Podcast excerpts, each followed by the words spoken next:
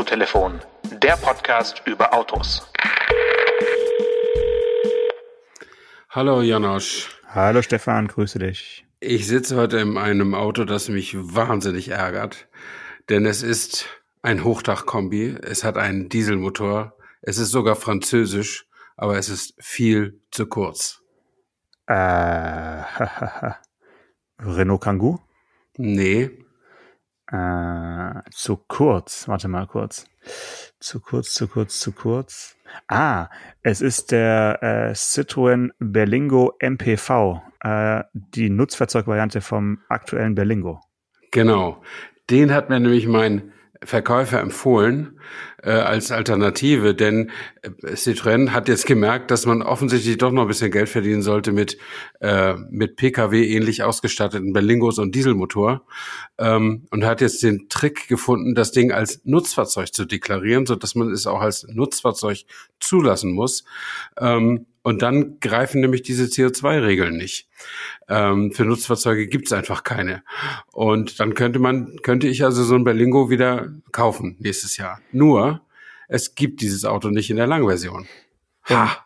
Noch nicht oder wird es auch nicht geben? Weißt du das schon? Äh, das habe ich noch nicht ermittelt, aber die, die Broschüre und die ganze, die ganze äh, äh, Kommunikation auf der Homepage bezieht sich nur auf den kleinen. Ähm, und ich meine, außer dass da jetzt so ein fest installiertes Gepäcktrennnetz drin ist, äh, hat er ja keinen Unterschied. Also das hätte man auch im Kleinen machen können. Und wenn man jetzt schon Nutzfahrzeug im Großen und wenn man jetzt schon Nutzfahrzeug sagt, hätte man das ja nur wirklich gleich mit dem Großen machen können. Aber äh, ich muss mich dann nur noch mal erkundigen, ob das dann irgendwann noch nachkommt. Ähm, aber jedenfalls habe ich mich nämlich entschieden, äh, spätestens seit seit äh, der Lektüre des des Spiegeltitels diese Woche kein Auto Made in China zu kaufen. Okay. Und ähm, also den C5X nicht. Außerdem hat er mich, wie ich ja letzte Woche auch schon erzählt habe, nicht, nicht so fasziniert. Irgendwie. Okay, aber das, das heißt jetzt, äh, ich habe den aktuellen Spiegel noch nicht gelesen. Äh, da ging es jetzt um äh, politische Gründe, um die Uiguren oder was war ja, das genau, Hauptthema? Okay. Genau. Also ich meine, Ja. China ist China ist ja schlimmer als Russland, wenn du wenn du so so willst. Und äh, wir müssen da, glaube ich, irgendwie mal aufhören, äh, aufhören, den alles in den Hintern zu blasen. Äh, und äh, ich, ich würde jetzt jedenfalls kein Auto. Ich meine, man kauft ja genug Sachen, die aus China kommen, weil man teils auch gar keine Alternative hat. Also wer zum Beispiel wie ich iPhone-Kunde ist, muss ja aus China kaufen, Mhm. weil die ausschließlich dort hergestellt werden. Allerdings las ich heute auch in dem Zusammenhang, dass Samsung nicht mehr in China fertigt. Äh, ich bin jetzt kein großer Freund von Android-Handys, das habe ich ja mal zwei Jahre ausprobiert hat mir nicht gefallen, aber äh, Samsung hat seine Produktion aus China abgezogen und macht das jetzt in Vietnam und Indien. Äh, ob das nun so viel besser ist, aber äh, nur schlechter als China kann es nicht schlecht. sein. Es ist anders schlecht. Ja, ja, aber China ist wirklich das Reich des Bösen, das kann man nicht anders sagen. Okay, das heißt, äh, es wird bei dir auch kein Volvo ähm, und kein neuer Smart. Okay, ja, gut. fallen jetzt Smart ein muss paar- ich nicht allzu große Opfer bringen, Da aber fallen jetzt ja. ein paar Autos weg. Okay. Ja, gut, aber finde ich eine, finde ich eine gute Entscheidung. Äh, auch die jetzt hier öffentlich kundzutun, finde ich ja sehr löblich, sehr schön.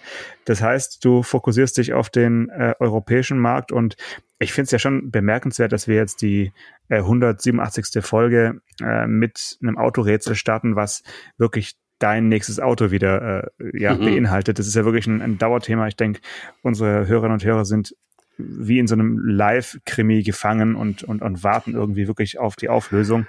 Mm, Ich würde mal in den Raum stellen, bis zur 200. Folge haben wir dann Ergebnis. Vielleicht. Und dann ist auch wieder für 20, 30 Folgen äh, bisschen Ruhe und dann wird es weitergehen. Und ich wage mal die steile These, dass dann das übernächste Auto ja irgendwie elektrifiziert sein wird. Oder glaubst du noch nicht? Ich weiß es nicht. Ich, ich weiß es nicht. Also ich habe mich jetzt mal für Diesel entschieden, obwohl man natürlich sehen muss, du siehst es ja an den Leasingraten, ne? Ja. Wenn dir, wenn dir jemand eine hohe Leasingrate anbietet, dann weißt du, er ist von dem Gebrauchtwert seines Autos nicht so sehr überzeugt. Und wenn das jetzt bei Dieselfahrzeugen so sein sollte, dann scheint der Markt in Richtung Elektrifizierung oder sogar elektrischer Antrieb zu laufen und und umgekehrt ne? Äh, werde ich sehen. Also ich habe hab mir noch keine Angebote eingeholt, aber äh, es ist zurzeit auch schwer zu beurteilen, weil ja Autos generell jetzt nicht gerade billiger werden, äh, weil zum Teil knappe Verfügbarkeit ist und äh, daher darüber hatten wir ja auch schon gesprochen. Also äh, das ist jetzt schwieriger zu identifizieren, aber normal gilt natürlich, je, je höher die Leasingrate, desto schwieriger ist das Auto gebraucht wieder loszuschlagen. Hm. Das äh, ist ein super Stichwort. Ich weiß nicht, ob das äh, Renault bei der Entscheidung äh, für, für diesen Umbau ihrer Fabrik auf dem, auf dem Schirm hatte oder ob das jetzt einfach ein zeitlicher Zufall ist, äh, dass sich als Hersteller, also ein Hersteller jetzt dazu entscheidet, selbst ins Gebrauchtwagen-Aufbereitungsgewerbe einzusteigen und zwar im großen Stil, mhm. äh, hat äh, Renault also schon vor einiger Zeit angekündigt und jetzt wohl eröffnet. Das Werk in Flins. Das ist äh, Flans. Flans, Entschuldigung, Flans. Ich bin Russe, deswegen kann ich das nicht aussprechen. Flans, du hast vollkommen recht. Ähm, da werden nun also in einem großen Bereich, in einer großen Halle jährlich bis zu 45.000 Gebrauchtfahrzeuge aufbereitet und zwar in verschiedenen ja, Aufbereitungsstufen. Du kannst von der Basisauffrischung bis zur Wiederherstellung des Neuzustandes äh, dir da dein Auto wieder äh, aufbereiten lassen, beziehungsweise die Händler und Carsharing-Unternehmen, äh, die große Flotten betreiben, können das dann tun, um also den Wiederverkaufswert noch weiter in die Höhe zu treiben und dann wahrscheinlich äh, auch so Leuten wie Stefan Anker einen Gebrauchtwagen zu verkaufen, der aussieht wie neu und dann merkt hm. er es gar nicht. Das könnte sein. Äh, das wäre nicht schlecht. Ich würde sogar Gebrauchtwagen nehmen, wenn man die leasen könnte. Aber da, daran hapert es ja meistens. Aber äh, erzähl mal ruhig noch ein bisschen mehr äh, darüber. Was, was machen die da genau? Die holen sich ihre Leasing-Rückläufer wahrscheinlich und machen die wieder so richtig schön oder, oder wie geht das? Ja, also es sind eben vor allen Dingen Flottenbetreiber, die, mhm. äh, die dort für ein, ja, für Kosten, die durchschnittlich zwischen 600 und 900 Euro je Fahrzeug liegen sollen, also plus Teile, mhm. ähm, kannst du da also ja den den Zustand deines Autos, was ein zwei Jahre alt ist, wieder nach oben äh, bewegen lassen und ähm, ich nehme an, dass dann eben verschiedene Teile ausgetauscht werden, die äh, verkratzt sind, äh, zum Beispiel die Einstiegsleisten und äh, die äh, die Zielleiste an der ähm, wie sagt man so schön äh, Kofferraum hinten ähm, mhm. die die bei dir auch mal als erstes zerkratzt ist von den Tagesboxen. Also diese ganzen typischen Teile, die werden dann wahrscheinlich getauscht und ähm, es wird auf Personal zurückgegriffen, was bisher wahrscheinlich Autos gebaut hat. Also in Flins wird ja auch der Zoe gebaut und äh, der Nissan Micra. Aber ein großer Teil der großen Fabrik stand halt in den letzten Jahren eher leer und wurde nicht genutzt. Mhm. Und jetzt hat man da sich eben entschieden, eine sogenannte Refactory äh, zu eröffnen und die Expertise, die man mit dem Bauen von Autos hat, jetzt eben zu nutzen im äh, Wiederaufbereiten oder Wiederaufhübschen von Autos. Hm. Also es klingt ganz gut, weil das, das klingt natürlich auf den ersten Blick auch super nachhaltig, äh, Gebrauchtware weiterhin gebrauchsfähig zu halten. Allerdings, wenn das Ursprungsmaterial zwei bis vier Jahre maximal alt ist, und dann werden schon Teile ausgetauscht, damit sie dann wieder aussehen wie neu, dann ist es eigentlich das Gegenteil von nachhaltig. Ähm, das ist, äh, ist dann fast so wie in, ist das in China, nee, in Japan ist es auch so, dass die, dass alles, was der, was der Vorbesitzer irgendwie angefasst oder wo er, wo er drauf gesessen hat, dass das irgendwie rausgerissen wird und erneuert wird, damit man es gebraucht verkaufen kann. Okay, das äh, klingt äh, eher nach Japan, ja. Ja. Aber ja. ich denke trotzdem, dass es jetzt unter CO2-Bilanz und unter Nachhaltigkeitsaspekten schon eine super Idee ist, statt eines Neuwagens äh, ein, ein Auto zu kaufen, was eben bei dem vielleicht irgendwie drei Teile ausgetauscht worden sind und und äh, ansonsten ist es eben schon ein bestehendes Fahrzeug. Also mhm. das ist doch schon eigentlich eine ganz ganz schöne Idee. Hm, sie wollen sogar eine negative CO2-Bilanz erreichen. Wie sie das genau machen, äh, ist mir noch nicht ganz so klar aber wahrscheinlich rechnen sie einfach, ja, ich weiß nicht, wie sie es machen, ob sie ein, ein aufbereitetes Auto dann äh, vergleichen mit, mit den CO2-Werten, die ähm, ausgestoßen worden wären, wenn sie es neu gebaut hätten und dann kommen mhm. sie eben auf einen negativen Wert. Äh, we will see, aber ich finde einfach die Grundidee ganz, äh, ganz ja, reizvoll, dass man sagt, man nutzt die Fähigkeiten, die die Mitarbeiter haben. Äh, immerhin arbeiten da ja noch, äh, glaube ich, irgendwie so zwei bis 3.000 äh, Menschen dann. Ja. Das ist doch schon äh, einfach eine, eine, ganz gute Idee. Ja, also finde ich finde ich auch total gut. Ich war neulich äh, in dem in dem Standort, wo mein wo mein neues äh, Fotostudio ist, war ich äh, zu einer Eröffnung von einem Nachbarbetrieb und der heißt Zentrum für Mikromobilität. Also der verkauft Elektrofahrräder in allen Variationen, auch so mit Lastendings und so weiter. Ne? Und seine ganze Büroausstattung ist gebraucht. Ja. Also seine, alle Tische, alle Stühle, alle Lampen, alles, was er da hat, ist gebraucht und man sieht's nicht. Äh, und, und das ist natürlich auch ein echter heißer Tipp, wenn man die Muße hat und es nicht eilig hat, sich wirklich Büroausstattung und so weiter auf dem Second-Hand-Markt zu kaufen, weil der Wertverlust so unfassbar groß ist, dass man da echt Schnapper machen kann. Ne? Und wenn das ein bisschen aufpoliert wird oder ein bisschen geputzt wird, dann sieht das aus wie neu. Und er ist eben, also er lebt dass da auch, was er da macht. Er findet schon, dass alle Leute Elektrofahrrad statt Auto fahren sollten und damit wird, würde die Welt besser. Und äh, dann äh, ist es eben aus seiner Sicht auch nur konsequent, nicht nur weil man einen neuen Laden hat, neue Möbel zu kaufen, sondern die Möbel zu kaufen, die schon irgendjemand gebraucht hat und, und nicht mehr benutzt. Ja. Also ich glaube, gerade im Möbelmarkt äh, hat man da auch wirklich gute Möglichkeiten, was zu finden, was jetzt nicht irgendwie abgewohnt aussieht oder was zumindest nicht abgewohnter aussieht als ein äh, neues Möbelstück nach einem halben Jahr in dem Laden äh, in mhm. Nutzung ist. Ne? Also das ist ja. Äh, ja, wenn man da auf Qualität setzt, denke ich, hat man da auch viel langlebigere Produkte als jetzt äh, vielleicht bei im Bereich Automobil, weiß ich nicht, aber einige äh, Sessel und, und Stühle und Tische, die man so kaufen kann, erhalten ja dann doch deutlich länger als ein Autoleben. Das ist schon so. Mm, ja. Genau. Ja, apropos Auto, Autoleben und Nachhaltigkeit. Ich bin ja jetzt, habe das lange Wochenende über Himmelfahrt genutzt, ein richtig nachhaltiges Auto zu fahren. Ähm, nämlich ein VW oder ich sage erstmal den offiziellen Namen, ein VW Typ 147. Mm, das ist doch so eine, was ist der Kübelwagen für ein Typ? Auch so in die Richtung, oder? Ja, also Typ also irgendwas offiziell mit, alle. Ja, ja, aber ich meine, von der Nummer her ist es schon irgend sowas auf, auf Käferbasis, oder? Ja, also Käfermotor, ähm, äh, Plattform vom Kaman Gia, äh, und, und so, so weiter. Also der Typ 147 ist besser bekannt als VW Fridolin. Mhm. Und ähm, das ist, äh, falls das auch nur nicht jedem bekannt ist, das ist so ein knallgelbes Postmobil. Also es wird ein Kleintransporter oder ein Hochdachkombi, hätte, könnte man sagen. Das hieß früher noch nicht so. Also unterhalb vom T1 oder kleiner als ein VW-Bus. Äh, keine vier Meter, also wie ein VW Polo von heute mit einem etwas höheren Dach und damit ist die Post losgefahren. Und zwar nur die Post. Die Deutsche Post und auch die Schweizer Post.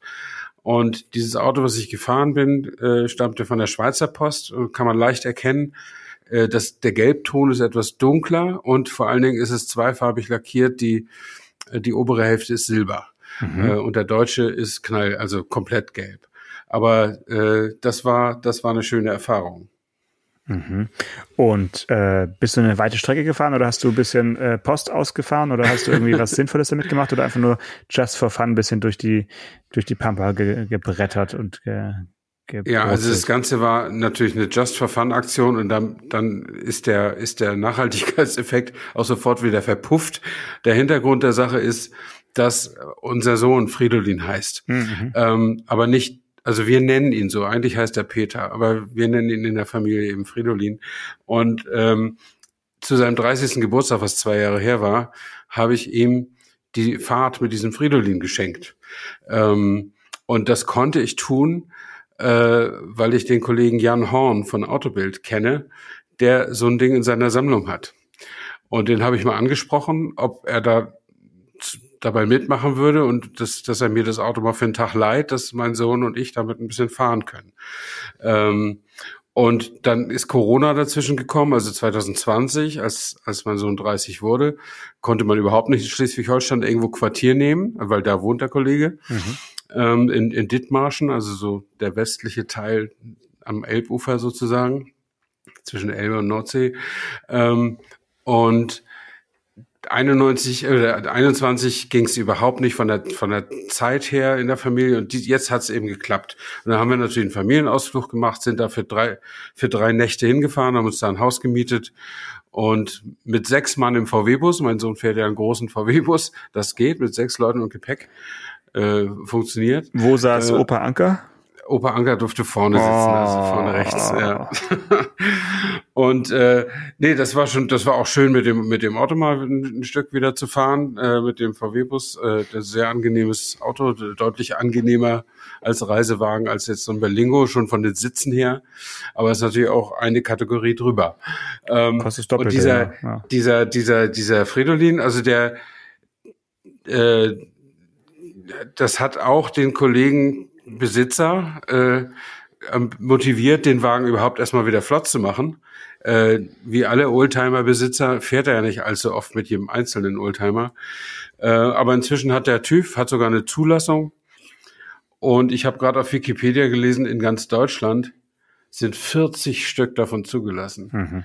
Äh, weltweit 200. Okay. Ähm, also es gab auch nicht viele, es gab so rund 6000, hat der Jan Horn mir erzählt mhm. davon. Also es ist wohl auch kein ganz durchschlagender Erfolg gewesen, obwohl der laut Wikipedia zehn Jahre lang gebaut wurde, von 64 bis 74.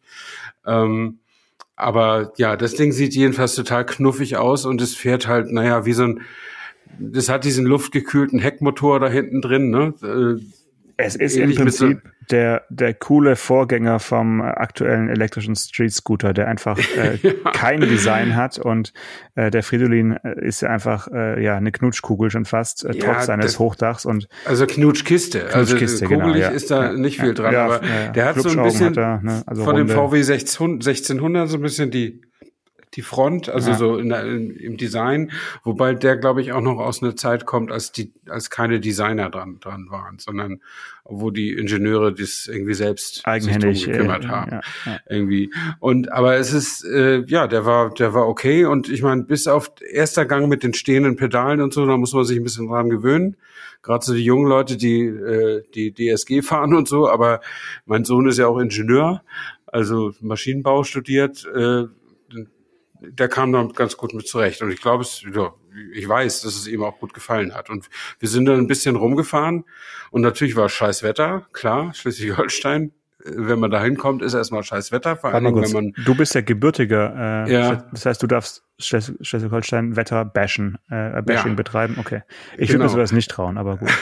da ist ganz oft ziemlich, also es ist immer sehr wechselhaft. Ja. Aber ja, an dem Tag war es von, von äh, dunkel zu weißen Wolken. Ja, an dem Tag war es war es halt äh, recht windig, recht kühl und vor allen Dingen auch regnerisch. Und äh, zu all, ich wollte ja auch ein paar schöne Fotos machen. Und weil das Auto gelb ist, ist es auch einigermaßen gelungen. Und wenn du sowas jetzt beruflich machen würdest, also in der Gegend ein Auto und du hast nur an dem Tag Zeit, dann ist der bestimmt auch grau ja. oder schwarz oder irgendwie so. Aber gut, es ist ja ein Postauto, der war halt gelb, äh, dann, dann ging das schon. Und dann sind wir halt, haben wir, wir haben sogar Car-to-Car gemacht, ja, also alles äh, äh aus dem aus dem Seiten aus der Seitenscheibe des VW-Busses äh, äh, habe ich mich gehängt und dabei festgestellt, dass die Schiebetüren des VW-Busses, da lassen sich die Fenster nicht senken. Also gar nicht. Ja, gar nicht richtig. öffnen.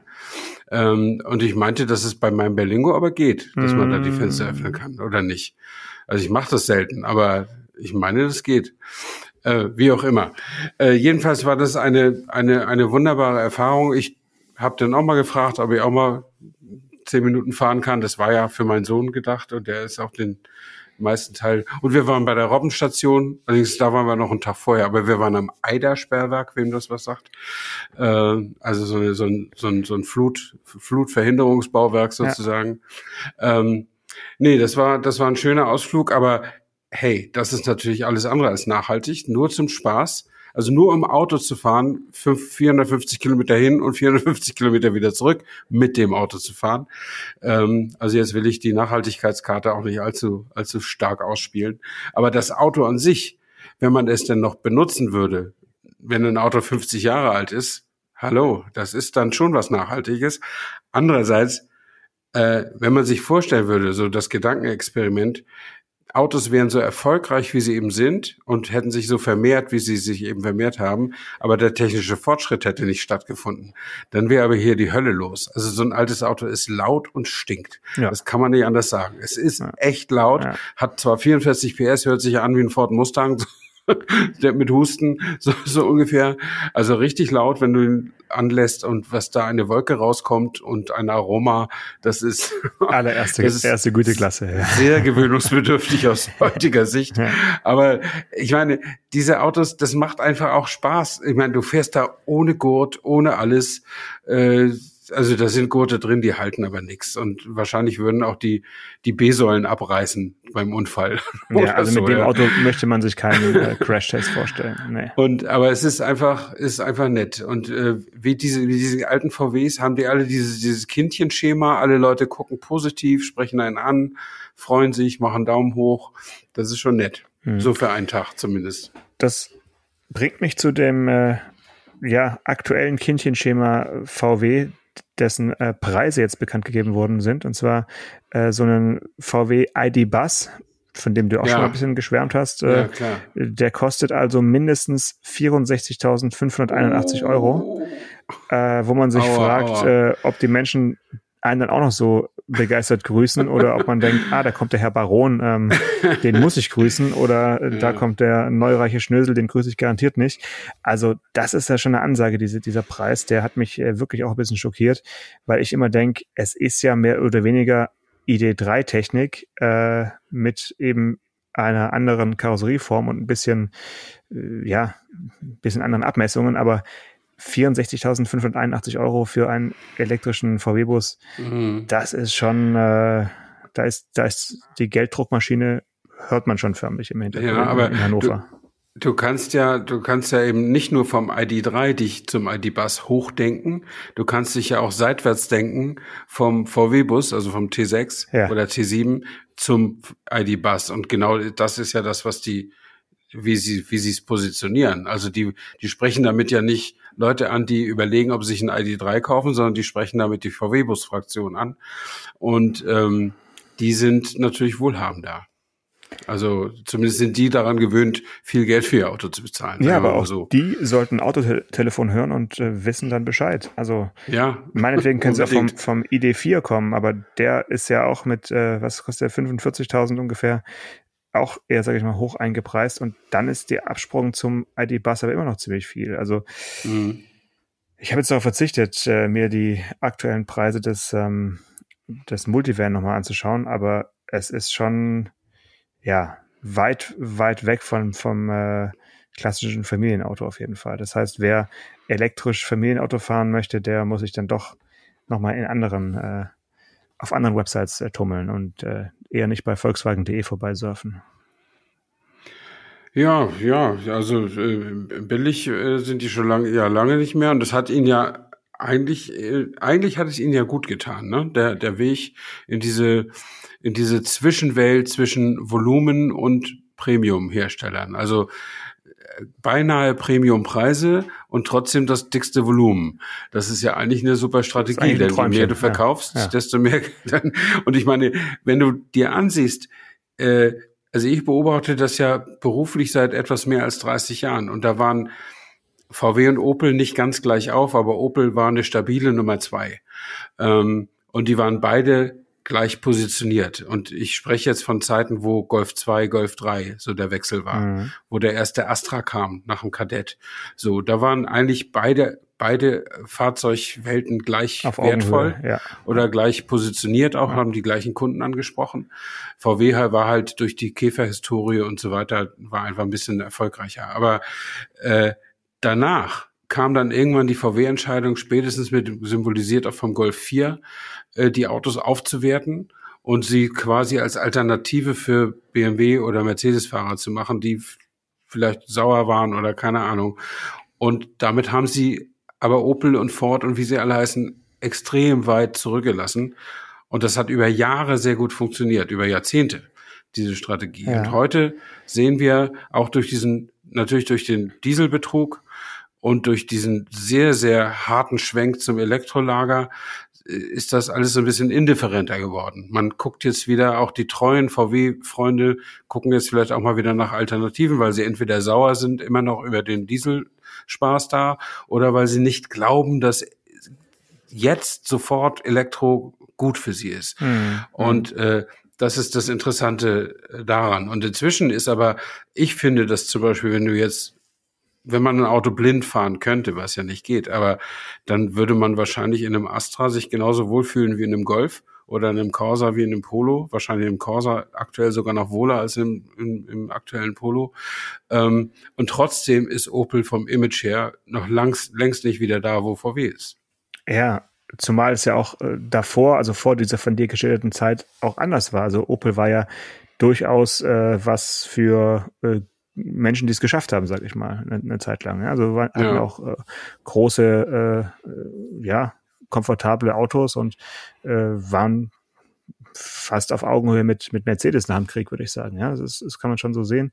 Und ähm, das, was du gerade geschildert hast, dass VW dann so ein bisschen Richtung Premium äh, geschielt hat, liegt ja auch darin, dass äh, gerade Mercedes, die sich jetzt ja wieder neu orientieren, ähm, mit dem 190er und äh, den dann kleineren Autos, also vor allem auch mit, mit der A-Klasse und äh, was da so kam, eben da VW und den Volumenherstellern das Wasser abgegraben hat und eben selbst auch sowas äh, mhm.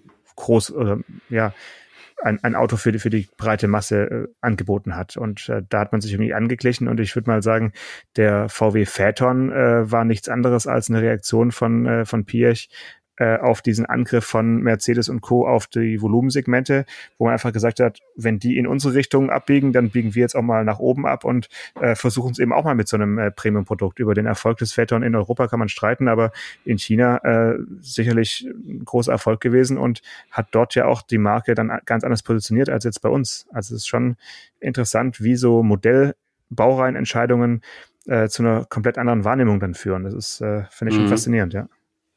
Ja, das stimmt. Wobei man beim Phaeton dazu sagen muss, äh, die hatten China nicht im Sinn. Als Natürlich nicht. Das, aber es war ein Zufallserfolg oder beziehungsweise ja. ein, zu, zur richtigen Zeit das richtige Auto dort angeboten. Das mhm. ist, ist klar. Man hatte eher die deutschen Premium-Hersteller im Sinn, die man, den man hier eins auswischen wollte und zu sagen, um zu zeigen, wir können es eigentlich besser als ihr. So mhm. ist, ne? Mhm. ja. Genau.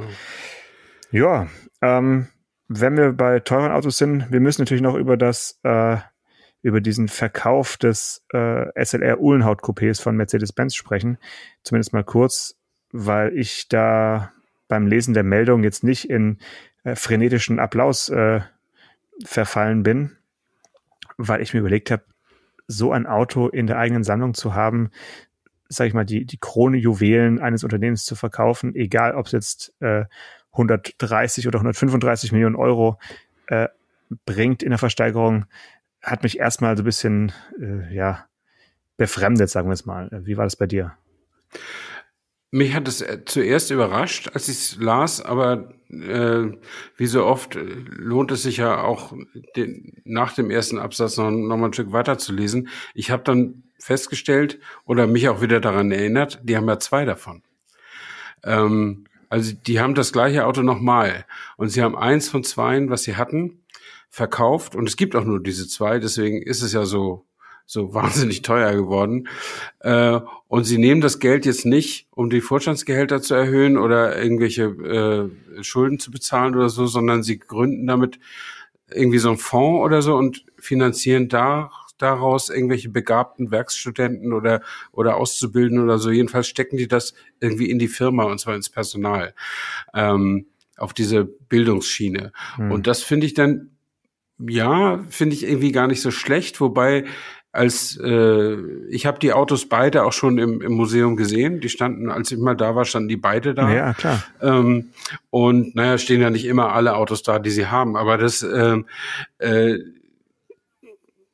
ja, jetzt würde man natürlich denken, du, das ist so wie, wie mit dem Reservereifen. Wenn du den mal aufgezogen hast, dann darfst du keinen Plattfuß mehr haben. Also jetzt darf mit dem übrig gebliebenen Uhlenhautkopie aber nichts mehr passieren. So, ne?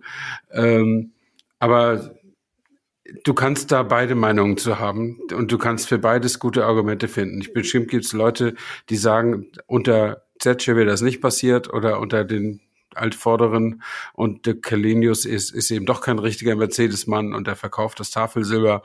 Ähm, aber ich sehe es nicht ganz so hart, äh, weil es, wie gesagt, weil es zwei davon gibt und weil es eben auch nicht mehr davon gibt. Also sie haben einen jetzt einfach mal abgegeben für einen guten Zweck und ich bin nicht überzeugt, dass sie den nächsten auch abgeben würden. Ja, okay, das kann man so sehen wenn man zwei hat, kann man eins hergeben. Das lernt man schon als Kind, dass man dann teilt. Aber äh, dennoch. Sharing is caring. Sharing is caring. Aber, aber dennoch äh, finde ich jetzt für einen guten Zweck, das muss man schon hinterfragen. Also nur wenn man ein, ein äh, Bildungsfund, äh, also an eine Stiftung äh, für Stipendien und sowas auferlegt, ist es eigentlich noch kein wirklich guter Zweck. Also weil äh, dafür gibt es auch andere Möglichkeiten, 135 Millionen mal zur Verfügung zu stellen. Wenn einem das wirklich wichtig ist, äh, dann kann man das, denke ich, auch aus, aus anderen, also zum Beispiel aus dem Unternehmensgewinn äh, kann man sowas auch äh, gründen und, und bereitstellen. Da muss man nicht äh, ein äh, einen, einen Klassiker verscherbeln. Und was mich jetzt am meisten gestört hat, um sozusagen nochmal das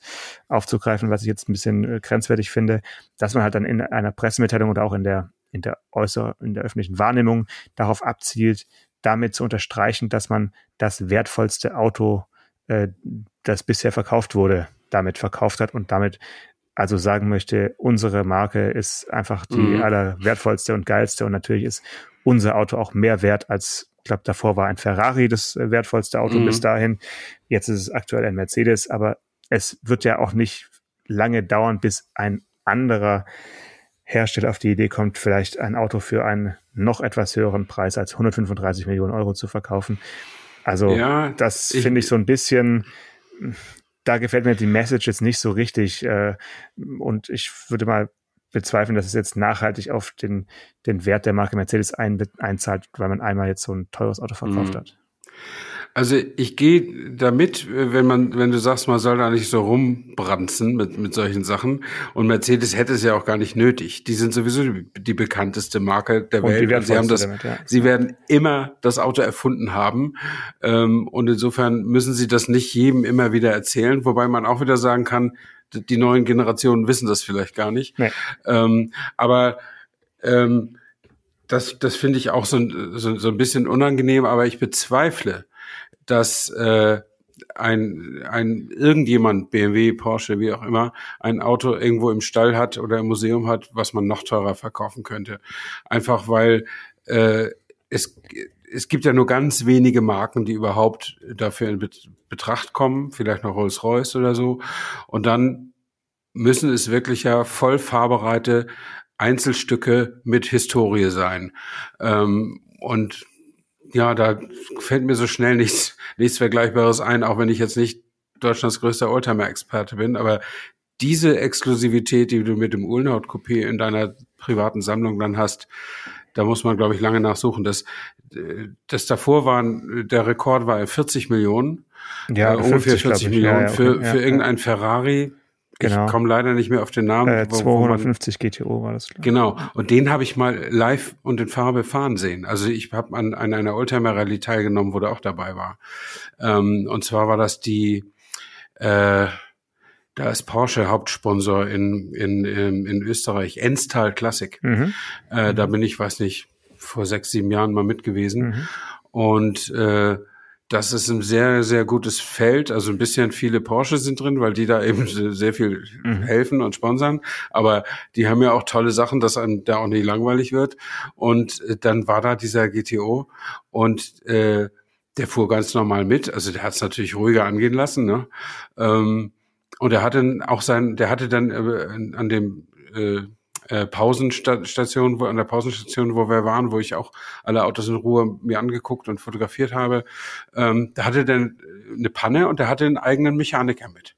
Äh, der, der hat, also ich habe da Fotos gemacht, wo die da, wo die da den die Motorhaube offen haben und sich am Kopf kratzen. Ja, ja. Nee, und sich am, ratlos am Kopf kratzen. Ja. Ähm, weil sie nicht so genau wussten, was sie jetzt noch machen können, um den wieder zum Laufen zu kriegen. Ähm, das, das war schon sehr, sehr interessant. Das fand ich irgendwie auch cool, dass so ein Typ, der 40 oder weiß nicht, 50 Millionen für so ein Auto ausgibt, dass er den einfach fährt. Äh, und zwar zusammen mit anderen. Das fand ich dann irgendwie auch wieder äh, ganz gut. Also solche Autos verschwinden ja auch oft mal in irgendwelchen Sammlungen. Ne? Also mir hat mal einer erzählt, das war ein Redakteur, ich glaube von Oldtimer Markt, der hat mir mal erzählt, er wurde angerufen von einem Sammler und eingeladen in dessen Sammlung mit äh, und er musste dreimal unterschreiben, dass er dass er niemals darüber was veröffentlicht. Mhm. Also hat er es mir auch nur so äh, ohne Namen, ohne Ort, ohne alles. Ne? Aber auf jeden Fall hatte dieser Sammler der hatte in seiner Halle, wo er seine Autos hatte, hatte er einen Teil der Boxengasse von Le Mans nachgebaut von einem historischen Le Mans 24-Stunden-Rennen und eine kleine Startaufstellung dahingestellt mit originalen Fahrzeugen. Cooler äh, Typ. Und mhm. ja, und sehr reicher Typ vor allen Dingen ja. auch. Ne? Und diese Art Wohlstand, und ich nehme an, das gilt für den Besitz, jetzt künftigen Besitzer des Uhlenhardt-Coupés wahrscheinlich auch, äh, die sucht natürlich nicht, nicht unbedingt das Licht der Öffentlichkeit. Äh, und das ist dann der Nachteil, dass viele Autos dann auch verschwinden. Äh, und das fand ich so cool von diesem Ferrari-Besitzer, dass der sein Auto zumindest bei dieser Gelegenheit auch mal rumgezeigt hat und, mhm. und, und hat fahren lassen oder selbst damit gefahren ist. Und diese Endstyle Classic wurde zumindest damals, war sie sehr gut besucht so am Straßenrand. Also ja, viele ja, genau, Leute ja. sich das Auto, Auto ansehen können. Und äh, das hat, das hat mir irgendwie gut gefallen. Wobei der der Käufer dieses Uhlenhaut-Coupés hat sich wohl auch verpflichtet, das Auto immer mal wieder auch mal an die, an, an die Luft zu lassen. Also mal auf einem, einem auf einer Ausstellung oder irgendwo mal zu zeigen. Ich glaube, das war Teil des Deals. Das war ein Agreement of Understanding oder sowas, genau. Ja. ja, ja. Also wir haben es jetzt eigentlich ja schon ausge, ausgerollt, weil ich denke halt, so eine Marke oder so ein Unternehmen wie Mercedes-Benz sollte es halt eigentlich auch nicht nötig haben, äh, so ein Auto zu verkaufen. Und nee. es, es würde auch einfach reichen, äh, zu wissen, dass man das wertvollste Auto, was es mhm. gibt, in seiner Sammlung hat. Punkt. So. Ja. Und dann hat man ein schönes Museum, da hat man insgesamt äh, irgendwie 1100 äh, Ex Exemplare in seiner Sammlung. Einige davon stehen im Museum, andere werden ab und zu mal nur gezeigt. Und ähm, damit ist dann gut. Ja? Also, mhm. weil wo soll es dann enden? Also wird jetzt jedes Jahr ein Auto verkauft oder war das jetzt eine einmalige Ausnahme? Ich wüsste gern, wie ist man zu dieser Entscheidung gelangt? Also wessen, ja, äh, wessen Idee war das Ganze? War das von außen ein Berater von McKinsey, der meinte, ah, ihr wollt eine Stiftung machen, verkauft doch einfach ein teures Auto. Und dann haben die dann da gesessen und gesagt, ja, eigentlich eine ganz gute Idee. Wo sind die Fähnchen? Machen wir. Also das Wo ist, sind die Fähnchen? Das ist, also da, da hätte ich ganz gerne mal Mäuschen gespielt. Falls es jemand weiß, bitte äh, kleine E-Mail an uns, weil ja, what's next? Wird irgendein seltener Unimog verkauft? Wird der äh, Reisebus der äh, Fußball-Weltmeister von 54 demnächst verkauft? Und äh, wo kann ich mitbieten? Also das ist wie so ein, ja, wie so ein Dammbruch, finde ich. Und ähm, wir werden es auf jeden Fall begleiten und äh, euch auf einem Laufenden halten, wenn es mal wieder einen äh, Mercedes zu ersteigern gibt. ja.